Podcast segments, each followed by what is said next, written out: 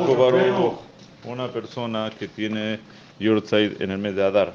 ¿Qué significa que falleció un padre o una madre de él en el mes de Adar?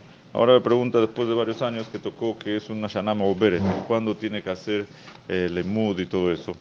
Entonces el Shulchan Aruch opina que se hace en el segundo Adar y el Rama opina que se hace en el primero.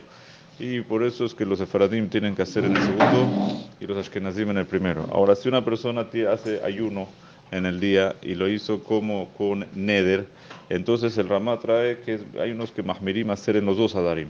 Como es Neder, es algo grave, entonces es mejor hacer Jumra para los dos Adarim. Pero para Sefaradim, la costumbre es que solamente se considera en el segundo y no en el primero.